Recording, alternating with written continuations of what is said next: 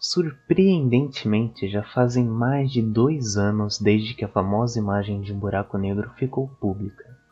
A imagem repercutiu no mundo inteiro, para todos os tipos de públicos, chegando a ganhar espaço até nos memes da internet. A coluna de hoje pode estar um pouquinho atrasada, mas vamos falar hoje sobre a imagem do buraco negro da galáxia Messier 87. Devemos dizer que o buraco negro tem uma força gravitacional tão intensa que nem mesmo a luz pode escapar dele.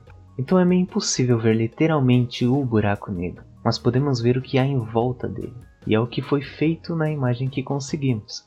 Na verdade, a imagem mostra o disco de acreção do mesmo, que são praticamente matéria em órbita, mas que nessas condições de enorme força gravitacional emite radiações que conseguem chegar até nós.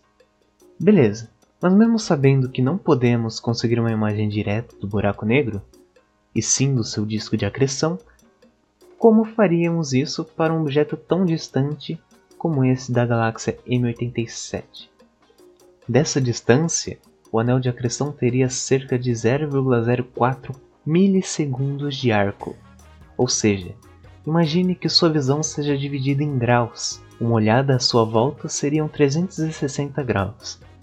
E usamos isso para medir tamanhos angulares, que variam com a distância.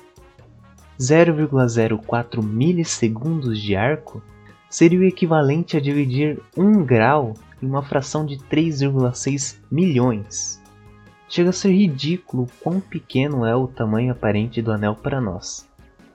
Para resolver esse problemão e conseguir imagens de anel de acreção com esse tamanho angular, seria necessário um telescópio do tamanho da Terra. Logicamente, a gente não tem nenhuma chance de construir algo assim. É aí que entra a carta na manga, a ciência de dados. As cientistas e os cientistas envolvidos pensaram em juntar dados do telescópio ao redor do mundo inteiro para simular um telescópio gigante, o Telescópio Horizonte de Eventos. Com dados de diversas horas de observação de diversos telescópios na direção do buraco negro da galáxia Messier 87 e um tratamento de dados magnífico de interferometria, conseguimos montar a tal monstruosa imagem.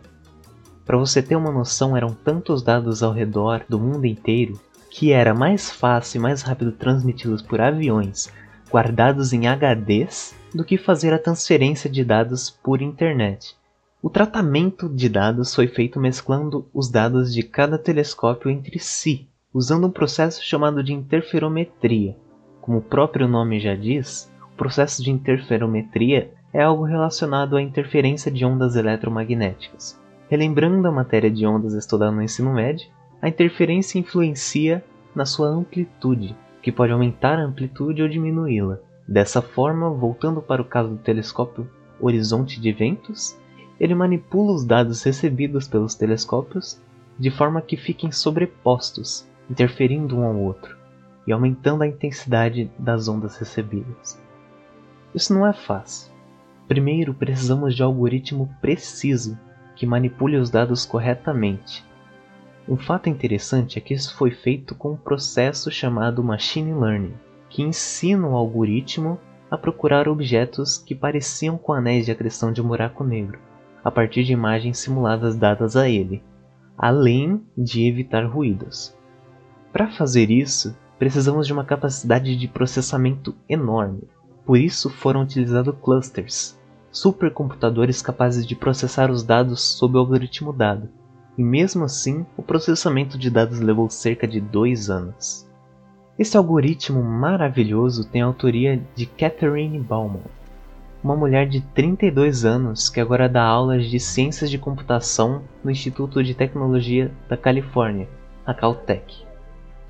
E assim, junto com cientistas do mundo inteiro, conseguimos a primeira imagem de buraco negro na história. Essa imagem foi um feito extremamente grande para a humanidade, ou pelo menos para a comunidade de entusiastas e cientistas. E não se limita por aí. Agora o desafio de conseguir imagens de buracos negros se estende até mesmo à nossa própria galáxia, que pode ser extremamente mais difícil de fazer, já que nós fazemos parte da própria galáxia, e além de ser uma galáxia espiral, não estamos nem perto do seu centro. Com a luminosidade de outras milhões de estrelas no caminho, o trabalho se torna muito mais difícil. Bom, essa foi a coluna de hoje. Acho que eu consegui esclarecer como a ciência de dados é uma área importante para toda a academia científica atual. Eu espero sinceramente que você tenha gostado da coluna de hoje.